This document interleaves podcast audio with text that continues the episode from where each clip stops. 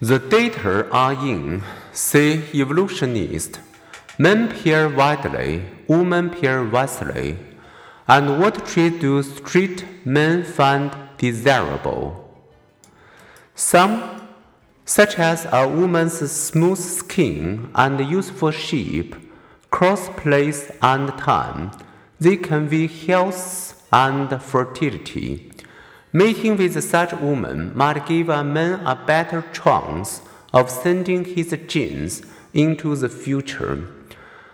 And sure enough, men feel most attracted to women whose waists are roughly a third narrower than their hips, a sign of future fertility. Even blind men show this preference for women with a low waist to hip ratio. Men are most attracted to women whose ages in the ancestral past would be associated with peak fertility. That teen boys are most excited by a woman several years older than themselves. Mid 20s men prefer women around their own age, and older men prefer younger women.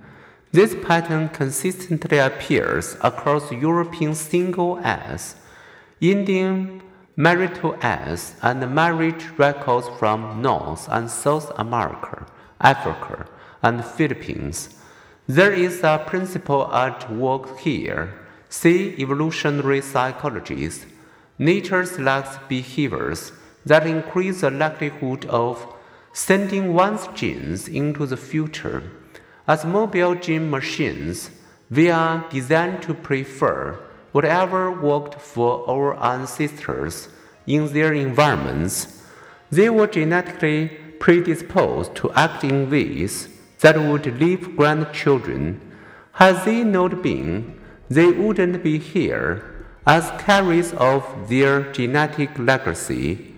We are similarly predisposed.